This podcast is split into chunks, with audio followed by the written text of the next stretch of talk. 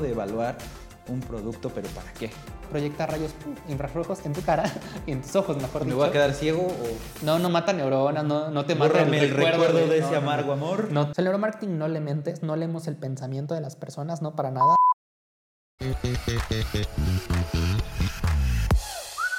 Pues no sabemos cómo empezar esto, pero vamos a hablar un poquito eh, de lo que es eh, conceptos de, mar- de marketing, de neuro en este caso. Y pues me da muchísimo gusto poder regresar después de un tiempo de no habernos visto. Exacto, después de la cuarentena, después de muchísimas cosas eh, ahí de COVID, de pandemia, ahora ya estamos más renovados que nunca, tanto en Fresco como en Fresconceptos, y pues estas son una serie de capítulos y ediciones que vamos a tener una conversación amena entre amigos, justo explicándonos eh, pues conceptos, ¿no? En la parte justo de negocio, de marketing, de comunicación. Sí. Y hoy tenemos la primicia súper importante de un concepto bastante controversial, pero que es muy importante para los negocios hoy en día, que es justo el Neuromarketing, pero bueno, esto es una... Exacto. el nuevo formato que queremos tener es una conversación mucho Nos más cuesta acostumbrarnos porque tranquila. Si vieron la Sí. primera temporada de los Fresh Conceptos, pues era algo un poquito más radio. Y aquí pues la idea es cambiar un poquito el formato, ser un poquito más relajados y hablar pues muy casual, ¿no? Exacto, sí, sí, sí. Y pues bueno, hay que remontarnos, este, George, a la historia del neuromarketing básicamente, porque muchas veces eh, pues no conocemos de dónde viene, por qué surgió, qué onda con el neuromarketing.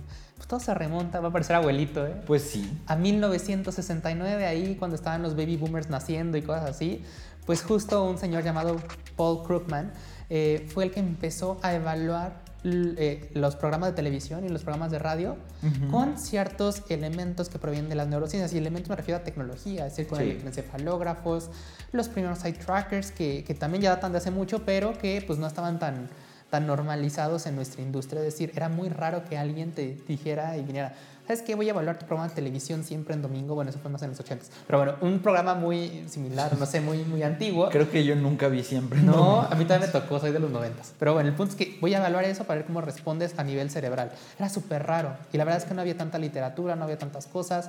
Eh, Era un pionero, vaya, en hacer este tipo de cosas, hasta que después, en los 80s, pues ya fue un poquito, justo en tiempo en domingo, ya fue un poquito más común, pero sobre todo en Estados Unidos.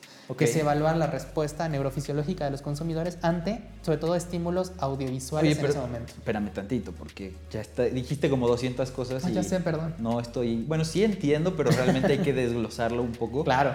Eh, yo entiendo una necesidad, y esto también lo leí un poquito en la historia de Neuro, de eh, que muchas veces la compra va por cuestiones racionales. ¿Qué quiere decir lo racional? Que yo tengo que Claro. pensar ciertas cosas y mi pensamiento o mi razonamiento Claro. es el que me dice, cómpralo por esto y esto. Y es una esto teoría esto". muy usada, ¿eh? Déjame decirte que todos los que estudiaron negocios en el siglo pasado, y todavía en este un poco, les enseñaban mucho la teoría de la acción razonada o la teoría económica, eh, pues normal, que dice que el ser humano es un ser súper racional. Pero. ¿qué pasó? Justo los que nos dedicamos al neuromarketing y después ahí hubo un premio Nobel del 2017-2018 que justo decía que no, que la verdad es que la toma de decisiones se, se toma con una base más emocional que racional. Justo eso fue comprobable con varias series de estudios, sobre todo porque los seres humanos somos seres que somos muy emocionales y que actuamos, actuamos a veces muy eh, reactivamente y muy instintivamente tal cual. A veces nosotros pensamos o queremos pensar que es otra cosa, que somos seres súper racionales, que analizamos las cosas, que la pensamos demasiado y la verdad es que no, siempre hay una parte, esa parte intuitiva, esta parte emocional que guía mis decisiones, no solamente las decisiones mías, sino las de los demás o el entorno también hace que yo tome otro tipo de decisiones, ¿no? Entonces fue la primera vez por así decirlo, con el neuromarketing y con todos los autores de neuromarketing desde el siglo pasado, que hubo este choque, porque al principio igual el neuromarketing chocaba con las teorías normales o con las teorías, pues vaya, que estaban en uso. Entonces era como decir, hey, tú que sabes mucho, pues sabes que es lo contrario. Bueno, fue un tema horrible y sobre todo porque culturalmente, igual en Latinoamérica, las emociones son vistas como algo malo o como una debilidad, ¿no? Aquellas personas que muestran sus emociones a veces se ven como más débiles, Sí, no claro. sé, pero es tema cultural. Básicamente, las emociones no son buenas ni malas, simplemente son y hay formas de evaluarlo como con el neuro. Ahora, déjame aterrizarlo un poquito a la parte que nos compete, que es el mercadotecnia. Nosotros entendemos que el marketing es esta línea de comunicación de encontrar necesidades de un cliente o de un consumidor o de algu- alguien y a través de estrategias de innovación, de desarrollo de producto, de algún servicio, yo trato de satisfacer esa necesidad Ujú. y generar valor para Ujú. ambas partes y de forma rentable, ¿no? La idea aquí con el neuromarketing es encontrar necesidades, evaluar necesidades o atender de una mejor manera cómo se ve mi producto para resolver tu necesidad. A ver, cuéntame. De hecho, qué bueno que tocas el tema. Lo definiste muy bien, Mercadotecnia. Felicidades. Estoy orgulloso de ti. La verdad, estoy muy orgulloso de que hayas definido también al marketing. Pero justo, eh, aquí el, el neuromarketing toca varios puntos de esta definición que tú diste. Primero, con el neuromarketing podemos conocer eh, pues más al consumidor. A veces nos guiamos mucho por lo que nos dice. ¿no? O sea, le preguntamos, que la metodología tradicional, le preguntamos a alguien, oye, ¿qué te pareció tal producto, tal servicio? La verdad es que muchas veces por, eh, por el que dirán, por presión social, por miles de cosas no te dicen la verdad las personas, y no es que les guste mentir, es un mecanismo de defensa normal. ¿Qué hacemos con neuro? Ver realmente si es algo placentero o no para esa persona lo que está viendo, lo que está observando, lo que está tocando, lo que está experimentando, y con eso de cierta forma detectamos algunas necesidades que no son tan declaradas o que no se ven a primera vista. Ok, ok, si te estoy entendiendo, lo que pasa aquí es que nosotros tenemos estudios como, como estudios de mercado, que hay estudios de fuentes primarias, que es lo que te estás refiriendo, donde nosotros, no sé, levantamos una encuesta, eh, hacemos una entrevista, un focus group o métodos de observación, como puede ser videograbar a alguien haciendo algo, ¿no? Aquí, normalmente, por ejemplo, en el caso de una entrevista, pues hay ciertas preguntas que anteponen o te predisponen a ciertas respuestas. Claro. Entonces, yo te digo, tienes este producto A y este producto B y se parecen mucho, pero este cuesta menos, pues cuál quieres, ¿no? Pues evidentemente el que va al menos. Entonces, un estudio de mercado pierde ese enfoque objetivo y esa sensibilidad de ser lo más neutro posible cuando tú predispones a una respuesta. Y, bueno, aquí va muy ligado de, pues lo que yo observo, pues, lo tiendo a cambiar, ¿no? Lo que yo eh, cuestiono, predispongo a que responda de cierta u otra manera. Sí, pues fíjate que eh, aquí más que competir con esas metodologías de investigación, las complementamos. Porque a veces hay gente que piensa que, ¿sabes qué? Este, existe el neuromarketing, ya no hay que hacer ni entrevistas, ni encuestas. No, no, no. Es un complemento. Es válido saber la opinión declarada de tu consumidor, es súper válido, pero hay que ver esa parte que no vemos directamente. Es una observación indirecta a través de herramientas, pero herramientas de neurociencia como las que puedan ver por acá. aquí nos trajiste algunos juguetitos. Algunos juguetillos, justo. pues con eso podemos, eh, pues ya no les preguntamos a las personas, literal, observamos directamente su cerebro, su actividad cerebral, para saber si es placentero no placentero, si les estresa. Vemos ahí, eh, pues, qué onda con ellos, ¿no? Y también no solo eso, cuando yo innovo justo en nuevos productos o creo nuevos productos, nuevas objetos, experiencias, también las puedo evaluar con neuromarketing. Es decir, vamos a suponer que tal vez para la cuestión de segmentación no use neuro, pero ya tengo tal vez la necesidad detectada, desarrollo un producto, ya que lo tengo, quiero validarlo antes de salir al mercado y, y pues regarla. Porque como a la larga, si, si, no valido mi producto y hago un tipo de eh, estudio, bueno, ni siquiera un estudio, una introducción del producto en frío. Claro. O a lo mejor sí hice un estudio de mercado, pero con las condiciones de, y deficiencias de un estudio tradicional. Y eh, después puede ser que no sea lo que el consumidor quería. Necesito hacer eh, cambios ¿no? en este proceso de producción para que cambien sus componentes. Quizás el precio es muy caro y no detecté eso de la manera adecuada. O quizás hay un producto mejor en el mercado. Sí, y también sirve para evaluar justo la parte de comunicación o esta parte de valor este valor que le agregamos a las cosas de los mercadólogos, ¿no? que es muy intangible, que tal vez puede provenir de experiencias. También esas experiencias, que generalmente son sensoriales, hay varios tipos de experiencias, pero bueno, estas experiencias también se pueden evaluar con neuro. Entonces, digamos que con eso nos sirve para evaluar casi casi el ciclo completo eh, del marketing. Y en ese caso, bueno, ya me platicaste un poquito de que evaluas productos, evaluamos experiencias, ¿no? Pero pues, ¿para qué? ¿No? El objetivo de evaluar un producto, pero ¿para qué? ¿Para qué le evalúo? Para conocer tres cosas principalmente. La emoción, atención y memoria del consumidor. Obviamente, eso lo sé a través de mis herramientas. Hay diferentes herramientas, depende de lo que quiere evaluar. Y lo que nos interesa aquí es saber la reacción automática o la reacción inconsciente, la reacción visceral de las personas.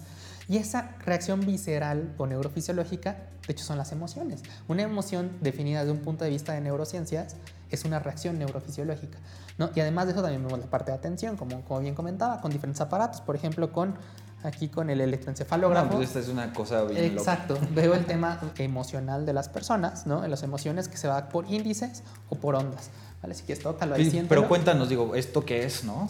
Es un trabalenguas, ¿no es cierto? Es un electroencefalógrafo.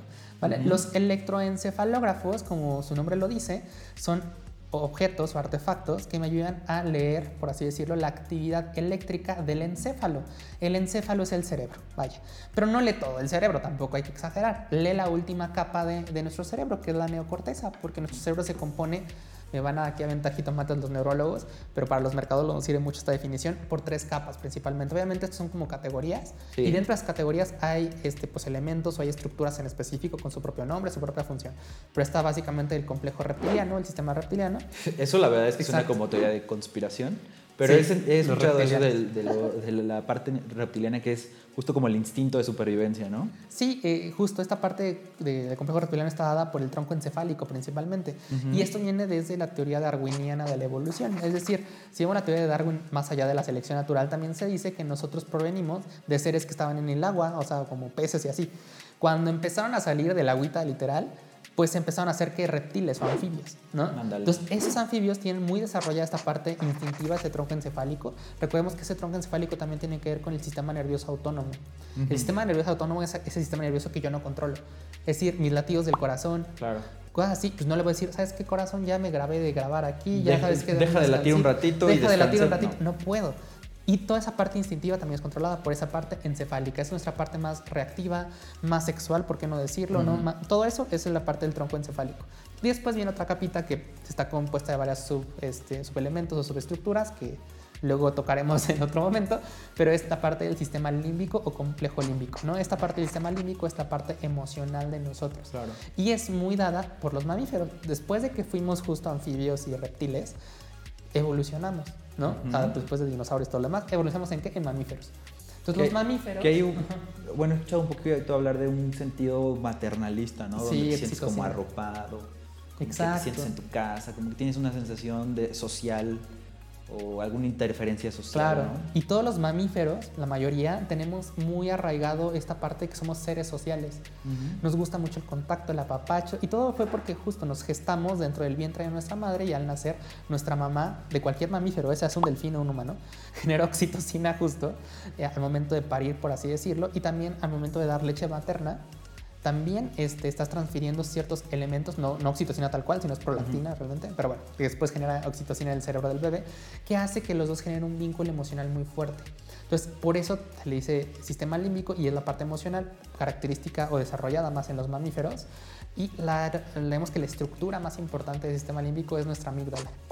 La amígdala, que realmente son dos, hay amígdala derecha y amígdala izquierda, son pequeños chicharitos, pero son los encargados o los responsables de esta parte emocional de nosotros, de segregar o de activar la segregación, mejor dicho, de los neurotransmisores, que son sustancias químicas.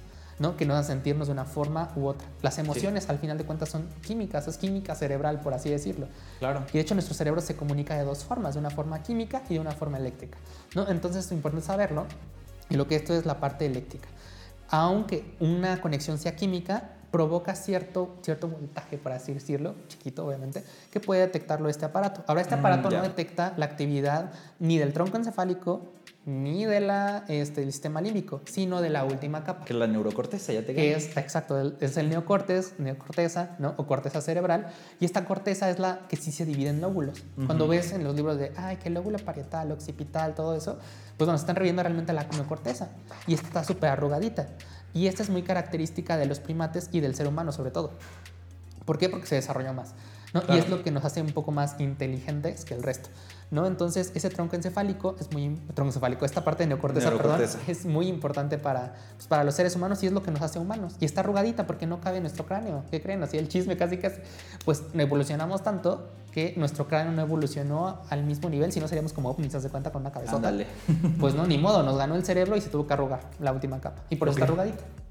Pues, híjole, qué interesante. Y, y, esta parte que tú comentas, pues racionalidad, ¿no? Al final ese es la toma consciente y tenemos una parte racional. Claro, tenemos una parte racional, no digo que no, o sea, para nada. Simplemente, obviamente, esta parte de, racionalidad está dada por el lóbulo frontal o corteza prefrontal, que obviamente es como que este filtro, ¿no? Siempre nosotros queremos matar a, a, un jefe, a quien sea, y no lo hacemos. Al compañero de al lado. Al compañero de al lado, que yo no, no, al, exacto, al cliente o a alguien más. Pero justo este, no lo hacemos, ¿por qué? Porque tenemos esa parte del lóbulo frontal. Es decir, nos nos, nos frena. Claro. Los asesinos, por ejemplo, en serie, pues tienen daños en el lóbulo frontal. No lo estoy justificando, simplemente que, es que ahí es un instinto más visceral, ¿no? Más... Exacto, entonces llega directo. Y es lo que tenemos que entender. Si nosotros brindamos estímulos, eso ya es más de merca sensorial que de Sí, neuromarketing, pero bueno, si brindamos estímulos lo suficientemente emocionales, nubla la acción de este lóbulo frontal, es decir, se van Ok. como gordo en tobogán y tomamos decisiones un poco más, pues más automáticas y más rápidas, por así Sí. decirlo. Que, bueno, y hay un parte de que muchas de nuestras decisiones diarias, o la mayoría, si no es que la mayoría, son tomadas eh, con nuestras emociones, ¿no? Tal cual, la verdad es que sí, ¿eh? Y, y lo vemos en cada decisión que tomamos. Y también eso es en parte porque el cerebro, vaya, si todo lo pensáramos muy racionalmente, estaríamos agotados todo el día. De hecho, lo vemos, ¿no? Después de trabajar tenemos agotados porque es un trabajo mental bastante extenso. Pero, justo si siempre en cada una de las decisiones que tomamos tuviéramos ese raciocinio, como lo decía la teoría económica anterior, ¿no? De, pues bueno, evalúo entre opciones y elijo la que mejor me convenga y las cosas, estaríamos cansados, pero cansados toda la vida, ¿no? Entonces, lo que hace el cerebro es justo pues, ahorrar energía, al final de cuentas, y tener atajos, ¿no? Y por eso decimos que tenemos comportamientos también inconscientes. A lo largo del tiempo, nosotros no nos damos cuenta, pero tenemos ya comportamientos o ciertos patrones de comportamiento inconscientes, que los tenemos porque nuestro cerebro pues, ya, ya los tiene ahí como muy automáticos, quiere ahorrar energía, y pues gracias a eso estamos aquí hoy en día también sobreviviendo, ¿no? Perfecto. Sí, y bueno, a mí me ha pasado, no sé a ti, Ujú. de repente ya hasta actúas por automático, ¿no? Vienes antes de COVID, manejabas y ni te acuerdas del trayecto que tomaste, pero lo haces de manera automática. Sí, exacto. O te despiertas a las mismas horas, a las mismas horas tienes que comer o ir al baño, pues ya todo lo hace tu sistema Somos seres rutinarios. de forma rutina automática. Y es automática, justo. Y, y justo con esta idea pues surgen las neurociencias, el neuromarketing, pero pues bueno, ya mucho hablar de esta parte humana. Ahora quisiera que lo aterrizáramos un poquito más a los negocios. Entonces cuéntame, ¿no? Eh, pues cuál es el beneficio para los negocios, en qué les ayuda, para qué les sirve Sí. tener esfuerzos de neuromarketing. Como les decía yo siempre, nos sirve para tres cosas, emoción, atención y memoria. Y en los negocios, yo creo que todos los negocios buscan generar o provocar un comportamiento en determinado consumidor. Por comportamiento puede ser que te compren, pueden ser Ok. que te compartan, que te den like, que hablen de ti, el que yo quiera. Siempre te genera un comportamiento, queremos generar un comportamiento. Sin embargo, para que una persona se comporte de la manera que queramos, por así decirlo. Suena un poco manipulador, pero no es manipulación, es persuasión. Exacto. Tenemos que brindar estímulos. ¿Estímulos qué? Estímulos sensoriales principalmente. Más que la comunicación activa, que es básicamente este diálogo que estamos teniendo habladamente, por así decirlo, en diálogo, hay que brindar otro tipo de estímulos en cuestiones sensoriales que los recibes a través de tus sentidos. Ahora, para que algo pase todo un proceso, para que genere un comportamiento, lo primero que tiene que pasar es que ese estímulo tiene que ser lo suficientemente llamativo o tiene que llamar tu atención. Si algo no te llama tu atención, no pasa por el proceso. Pues es algo gris, ¿no? Pues sí, o sea, no, no lo pelamos. ¿Cuántas veces estamos frente al amor de nuestra vida y yo pensando en, en otras cosas y me paso de largo? Lo mismo pasa con las marcas, es decir, eh, tenemos que ver si realmente llamo la atención o no de ese consumidor. Claro. Es la primera parte de atención.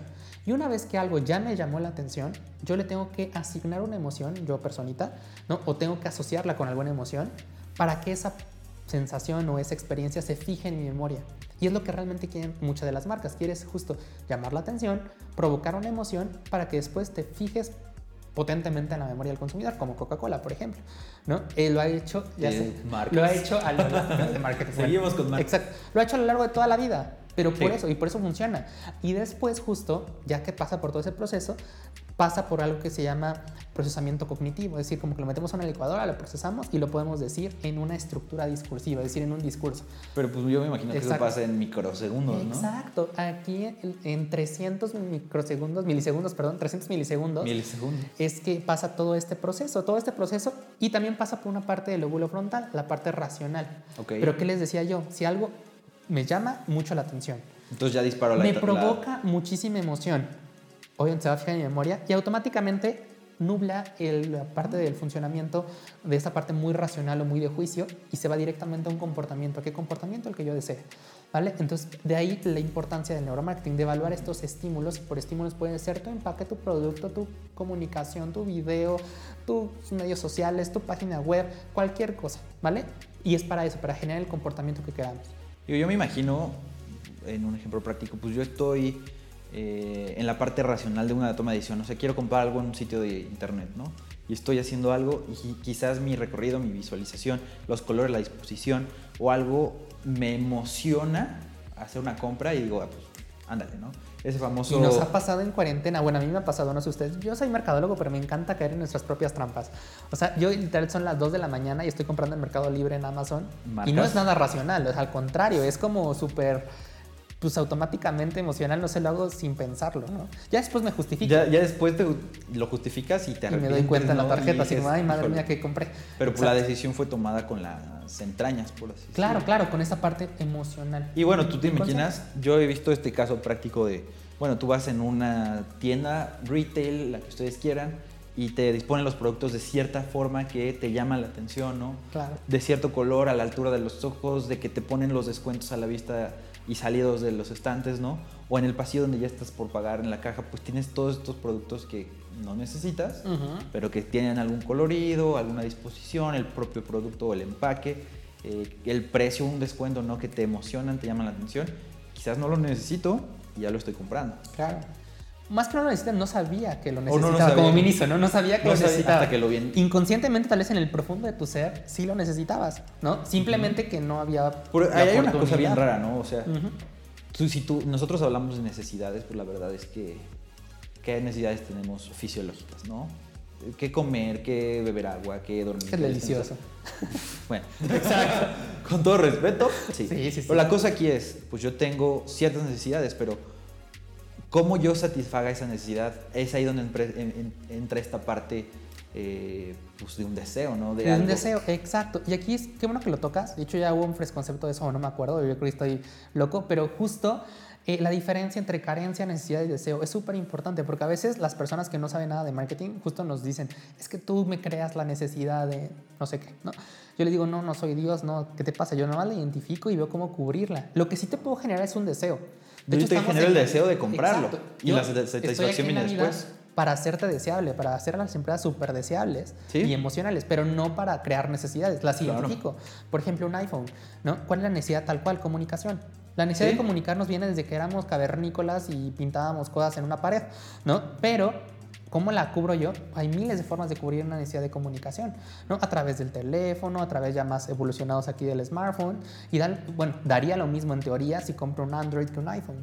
Pero la necesidad está cubierta. Pero ¿por qué no me da lo mismo? Porque yo deseo un iPhone. Te da cierto estatus, te da una experiencia. también hay un contexto social ¿no? y cultural. Sí, sí, Creo que también mucho interfiere esta parte, ¿no? Pues el posicionamiento del status quo que me da tener cierta cual marca, yo diría, la verdad es que voy a ver hiper, super mamila con este celular, a pesar de que yo lo puedo cubrir con, pues, con el Acatel de 300 pesos. Claro, y es una cuestión más de deseo y también cuestión de lo que siempre digo, percepción es realidad. ¿No? Eh, aquí tenemos que tomar en cuenta también el tema de diferencias culturales, como bien decías, porque muchas veces me ha tocado clientes que dicen, ¿sabes qué, Lalo? Yo hice un estudio de neuro en España y salió esto. Entonces, como ya lo hice en España, voy a aplicar esos insights también aquí a México. Y, es, lo mismo. Y son una definición de mercado completamente diferente. Y es súper distinto porque culturalmente los españoles son diferentes a los mexicanos, que a los chinos, que a los italianos. Entonces no hay que globalizar o generalizar los hallazgos de un estudio de neuro, porque cada persona lo percibe distinto. Cada segmento de cliente, ¿no? También. tú puedes aplicarlo a un nicho y de hecho sería lo recomendable, ¿no? Que tu producto se, se, enfoque a ciertas, por lo menos en la comunicación. Sí. Y, y en este caso, si tú tratas de de hacer esfuerzos muy amplios eh, con muchas personas, pues va a ser un problema. ¿no? Es correcto, George. Sí, sí, es todo un tema la parte de neuro. Y bueno, pues también aquí vemos el tema, ya dijimos de las emociones, creo que no hablamos mucho de las emociones, tal vez sí, quién sabe. El tema de las emociones, justo, a veces no sabemos ni qué son. ¿no? ¿Qué? Cuéntanos. Justo, las emociones son vistas desde el punto de vista de neurociencia, son reacciones neurofisiológicas. Porque luego va a llegar aquí de repente un yogi y otra persona que decir que es energía en movimiento y no digo que esté mal. Es su corriente y es su rama y es de otro punto de vista, de otra rama de conocimiento. Simplemente que de neurociencia son justo reacciones neurofisiológicas. ¿Vale? Entonces hay que entenderlas, ¿no? No reprimirlas, sino entenderlas. Pero también justo esos zapatos me sirven para evaluar la emoción, sobre todo en dos dimensiones.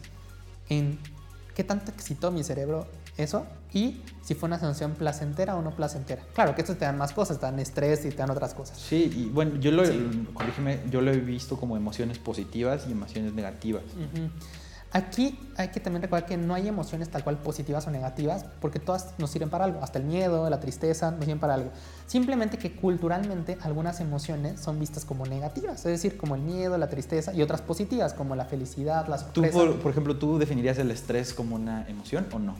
No, eh, bueno, es una reacción, vaya, sí, pero depende del autor. Generalmente nosotros nos basamos sobre todo en la parte de Paul Ekman, que básicamente él hizo una investigación en la cual quería saber qué emociones vive cualquier ser humano. No importa si sea chino, japonés, mexicano, no importa, lo vas a vivir. Obviamente depende de muchas cosas, pero lo vas a vivir eso. ¿Qué emociones sacó? Justo sacó las emociones básicas, que igual según los autores hay 5, 6, 7, 8, son poquitas. Básicamente esas emociones básicas ahí sí las clasifico para que veas. Ok. Porque esto no te la clasifica, ¿eh? esto nada más es las qué tan, ajá, qué tan placentero, no placentero, qué tanto te estresas y en qué grado ya está ahí. No te las clasifica.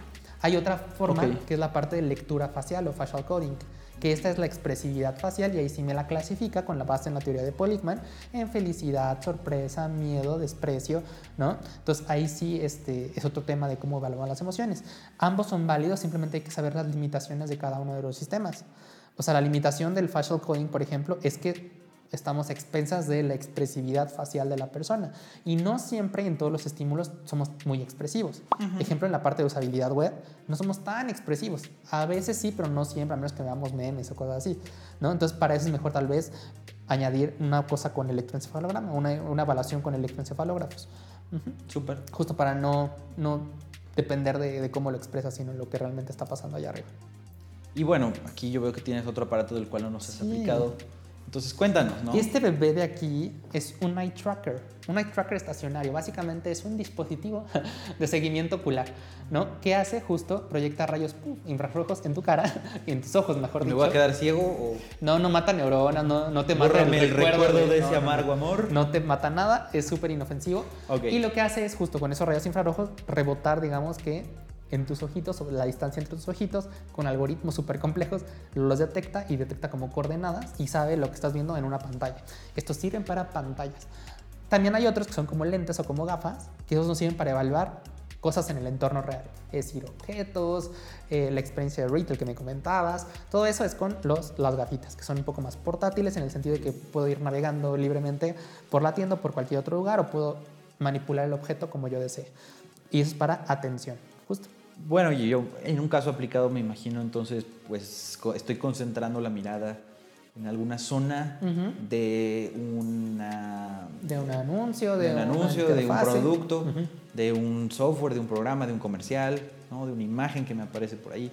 Y en, ese, en esa evaluación, un recorrido, no sé, apunto hasta a cierta figura, a cierto texto. Tengo cierta atención, ¿no? Sí. Y en esa atención se disparan ciertas emociones. Que Ujú. sean emociones positivas La- no tan positivas, placenteras. Placentero, no placenteras. placentero, pues estrés, relajación, bueno, otros índices que también vemos aquí, pero sí. Entonces yo ya tengo esa información como marca y digo, pues es que esta imagen me produce mucho estrés, o no le entiendo, o no la pelo. Que sigue. Quítala. O sea, quítala, o literal, o sea, tal cual. Oh, bueno. Quítala, edítala y reemplaza por una, por una mejor, ¿no? O Sí. sea, o, o edita de forma diferente, no sé, tu spot para que no se vea eso y no se vea la parte más excitante. Depende también del objetivo de la marca. No es lo mismo hacer un spot publicitario tal vez para Liverpool, que es parte de tu vida y que está muy asociada a emociones positivas y así, al Festival de Terror de Six Flags. Entonces, si yo voy Claro. al Festival de Terror de Six Flags y te estás estresando y que todo eso es bueno. O sea, eso o sea es- que, exacto. imagi- yo me depende. imagino esto, yo me puedo poner el electroencefalógrafo y me meto a una casita del terror y a ver qué te pasa, ¿no? Y a ver qué te pasa y si te estresas y Es si un buen aparte producto. te excitas, Es justo. un buen producto para Six Flags, esto no es comercial, pero Exacto. si Six Flags quiere contratar un estudio, Pues todo adelante. depende, todo depende, exacto, todo depende, eh, los indicadores dependen de, pues, del objetivo de investigación. Claro. Y esto hay que señalarlo, neuromarketing tiene todo que ver con investigación, le estoy rompiendo el corazón a muchos, pero eh, pues el neuromarketing es otra forma más de investigación tal cual y que igual tiene validez como cualquier otra forma de investigación, pero eh, es, claro que tenemos que aplicar instrumentos tecnológicos o instrumentos de neurociencia para hacer neuromarketing. Si yo no hago nada de esto y te recomiendo cosas porque Lalo es muy experto, no estoy haciendo neuromarketing.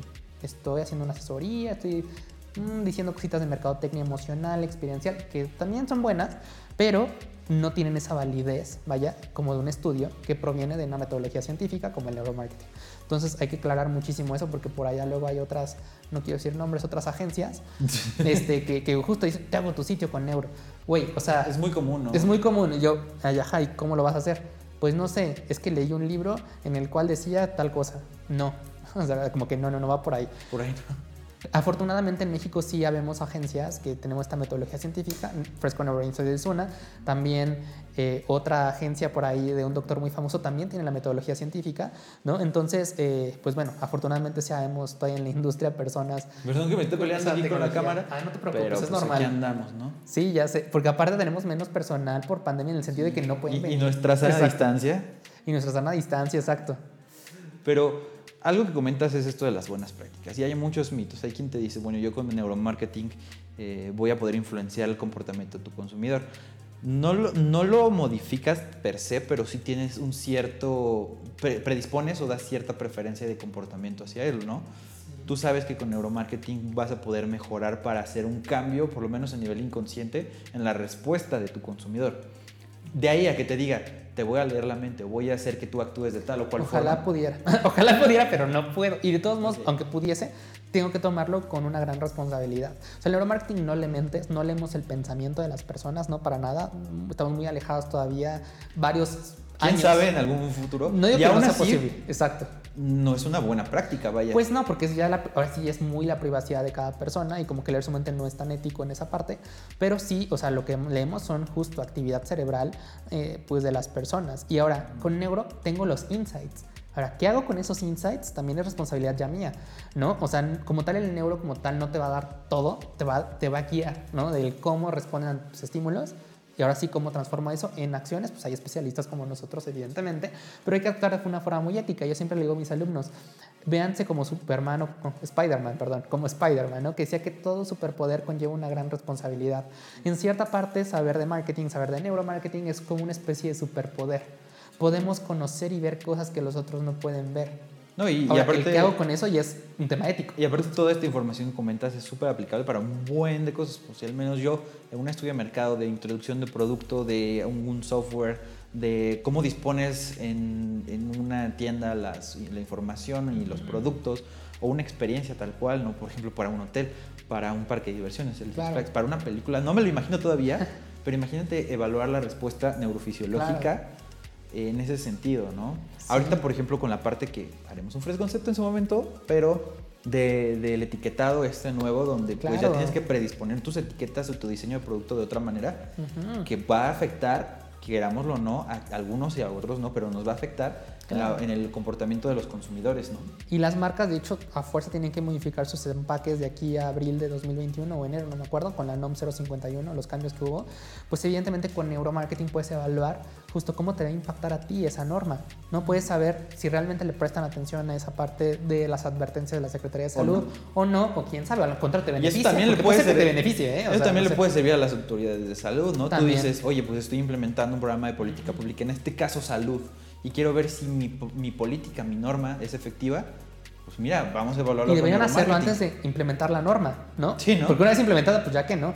Pero antes de implementarla, ¿por qué? Porque lamentablemente a veces eh, los que crean las leyes carecen de estos conocimientos de marketing, por ejemplo, ¿no? Tal vez Y- piensan y- que poniendo ratas en una cajetilla van a dejar a la gente de fumar. Y no pasó. Y todo lo contrario. ¿Y qué hace Exacto. su cerebro? Dice, Lo no pelo imágenes, Lo hago gris, mi, pixel en esa imagen. Hasta colecciono las ratas, no sé. Le subo el precio a los empaques con impuestos y de todas maneras. Sí, entonces, justo, no, no por prohibir algo, por verlo feo, la gente va a dejar de consumirlo. Creo que eh, la gente piensa que sí, ya sabes que ponle un empaque menos llamativo. Pues, tal vez estoy obligando a las marcas de que se vuelan un poco más premium en su experiencia. No, y además no sé. es Exacto. una gran, o sea, fuera de que no hay un fundamento neuro, neurofisiológico para una norma de este, de este estilo, pues las marcas, lo hemos visto ahorita con los rediseños de, por decir una marca, Coca-Cola, que reinventaron la norma y crearon un diseño Bastante cool. ¿eh? bastante interesante que automáticamente genera una respuesta. Dependerá Claro. del tipo de personas, pero por lo menos ya nos llamó la atención. Es correcto, que es lo que pues, al final de cuentas quieren todos, ¿no? Entonces yo creo que te puede servir mucho para conocer el impacto que tiene esa norma y también para justo, no solo para empaques, también para, justo como decíamos, páginas web, este user experience, toda la parte también de comunicación audiovisual. Y la idea también, yo creo que esto es bastante importante para las marcas que han sobrevivido a la pandemia.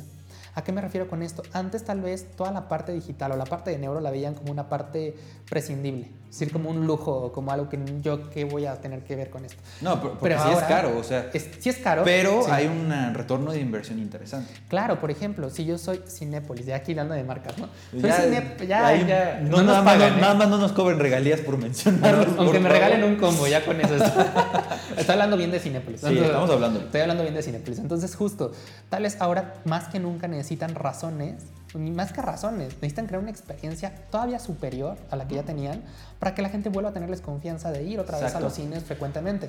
No, imagínate, es que ahorita ya reabrieron cines, algunos teatros, están por abrir los gimnasios y pero hay una experiencia detrás que te genera cierta tensión, ¿no? Claro. El miedo a salir de tu casa ahorita está, está cañón.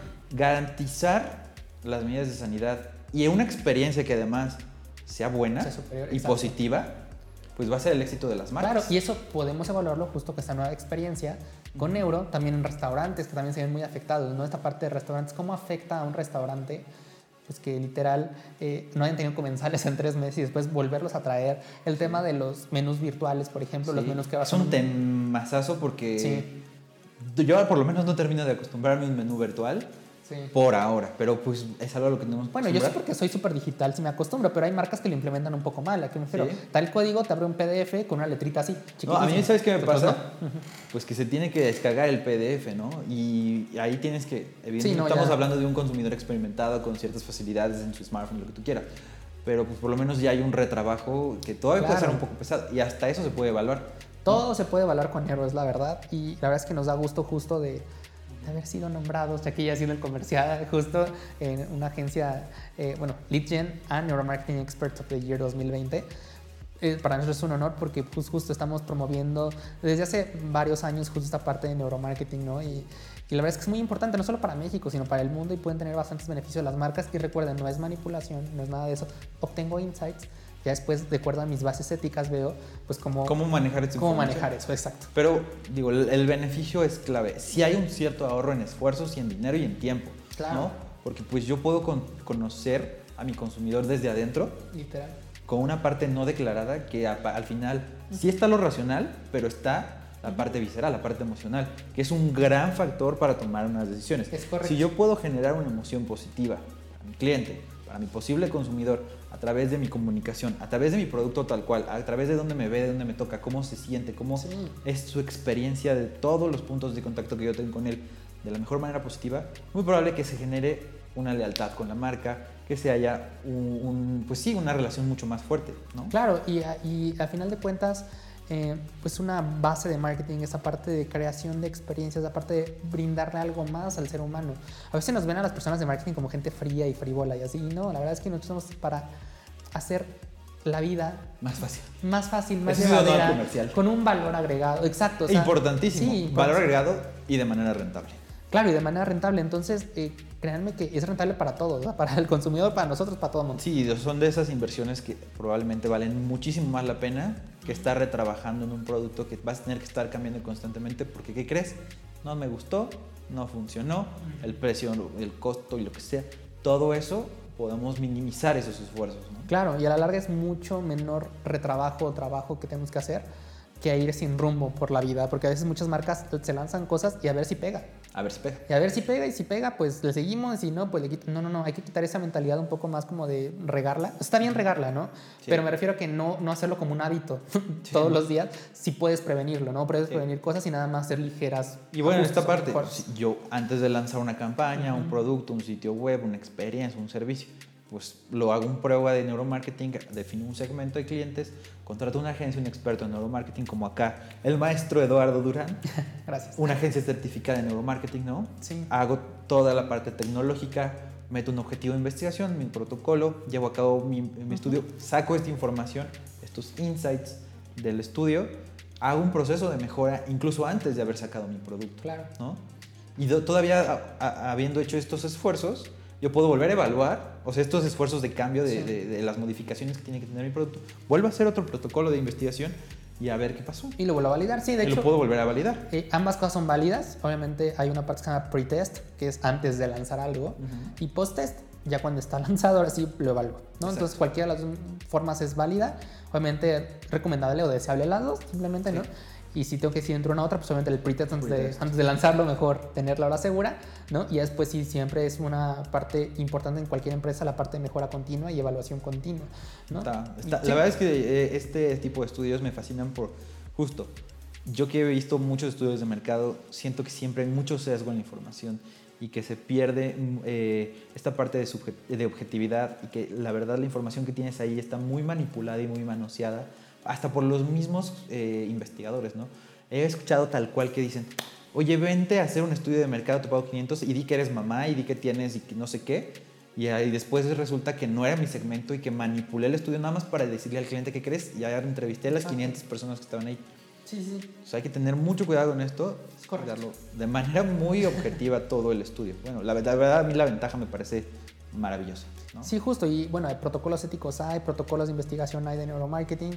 Entonces, eh, es importante. Digo, no quiero hacer este, promoción a mi universidad que tiene de mascota un león, pero ahí pueden hacer también cosas de neuromarketing. también con nosotros en. en Puedes mencionarlo Fresco sin, problemas acá. Exacto, en Fresco Academy también hay este, cursos de sobre neuromarketing que también les pueden ayudar a ustedes. Ya sé, si ustedes quieren realmente hacer el estudio, ¿no? Sí, sí, sí. Una cosa es que les mandamos el estudio, otra cosa No, es que pero- yo quiero hacerlo, también se puede. O- ojo con esto. Hay quienes te dicen, yo te puedo hacer un estudio de neuro, pero hay ciertos estándares para que sea un estudio bueno. Claro. Y hay ciertos equipos que se tienen que adquirir Ujú. para que pues se defina como un estudio de Y neuro. sigo ¿no? insistiendo en la parte ética, ¿no? Hay todo un código de ética de la Neuromarketing Science and Business Association, que es una organización que agrupa a todos los que nos dedicamos al neuromarketing. Y justo ahí sientan las buenas prácticas, protocolos, vaya, para este tema de, pues vaya, de hacer los estudios bien con el menor sesgo posible. Este, vaya, eh, todo este protocolo se da. Y aparte, bueno, aquí entre nos, también tenemos que añadir un protocolo sanitario. Sobre todo si son Sí. estudios presenciales de neuro. Ahorita ¿no? nos ha tocado hacer varios estudios eh, con sujetos en tiempos de pandemia. la Difícil, verdad es difícil. es difícil, es complicado, Sí. pero tratamos de minimizar el riesgo. Claro. Y, y una agencia que te garantice eso, además pues de todo, todos los beneficios que tiene el marketing, eso es fundamental, ¿no? Y que no se adecua a los requerimientos sanitarios y que todo esté desinfectado y que se haga un protocolo para, protocolo para las medidas de seguridad, tanto de los investigadores como de los sujetos de estudio, como de los equipos, ¿no? También se tienen que desinfectar cada uso, caretas, cubrebocas, desinfectar todo. Sí, el literal. Lysol. Lysol, bueno, muchísimas cosas. Hay un protocolo establecido, digo, tampoco es tema de protocolo de sanitario. este Pero de que se puede, se pero puede. sí. E incluso se pueden hacer estudios sin la necesidad de que esté el investigador presente, ¿no? Tú lo puedes hacer en la comodidad de tu casa. Sí, hay estudios remotos. Obviamente aquí perdemos un poco esta parte neuro, ¿no? Porque Sí, pues ni no que puedes le envíe un ponerle- electroencefalógrafo. Pero sí puedo saber esta parte de codificación facial y de atención a través de los dispositivos que ya tenemos hoy en día, que son nuestras computadoras, nuestros smartphones Y una webcam. y una webcam, exacto, esto ¿no? como tan... Que ahorita tan ya cosa. prácticamente todas las computadoras tienen una webcam. Exacto, sí. Entonces ahí sí puedo conducir estudios de neuromarketing remotos. Por temas de pandemia también, porque va a haber marcas que digan, ¿sabes qué? Yo no quiero arriesgar ni a mis consumidores ni a nadie para este tipo de estudios. Por ahora, por pandemia, pues se hace un estudio remoto y sin problema se hace justo a través de la comunidad del hogar de las personas, obviamente siguiendo ciertos lineamientos, ¿no? Para- por temas ¿sabes? de iluminación, de posición de cosas, pero ahí se indican claramente y también se puede hacer un estudio remoto. Sin La, la verdad es que está buenísimo esto de neuro. Por ahora ya se nos está acabando el tiempo, pero en el siguiente Fresh Concepto vamos a redundar un poquito en esta parte de los empaques, ¿no? Vamos Muy a hablar bien, la importancia. acerca de diseño de producto, Uh, diseño sí, visual de productos, ¿no? Exacto, pues aquí estamos nosotros, aquí está George Ochoa y Eduardo Durán, justo para conversar con ustedes acerca de estos temas tan interesantes de negocios, mercadotecnia, comunicación. Recuerden seguirnos en nuestros medios sociales, escucharnos en Spotify, en, eh, bueno, en Ya están prácticamente en todas en las plataformas de medios sociales, Facebook, Instagram, Exacto. Twitter, eh, YouTube, eh, Instagram ya, todo Spotify, Apple Exacto. Podcast, Google Podcast, Facebook todos Watch. esos, todos esos ya estamos. Si pueden suscribirse y activar las notificaciones. También les, eh, si alguien quiere sugerir un tema o estar en contacto más directo, pueden hacerlo a través de nuestros eh, medios oficiales en, en medios sociales o en el correo contacto arroba fresco.com. Recuerden, Cine cine y con K. Exacto. de todas maneras va a aparecer aquí el correo para que lo puedan eh, pues nos puedan escribir si es así. Digo, ya casi nadie usa el correo electrónico como Pues no, para pero- comentar, pero pues también los medios sociales ahí pueden escribir sin problema. Exacto, pues lo esperamos a la próxima chicos y es un placer estar con ustedes. Muchas gracias, Lalo. No, gracias a ti, George.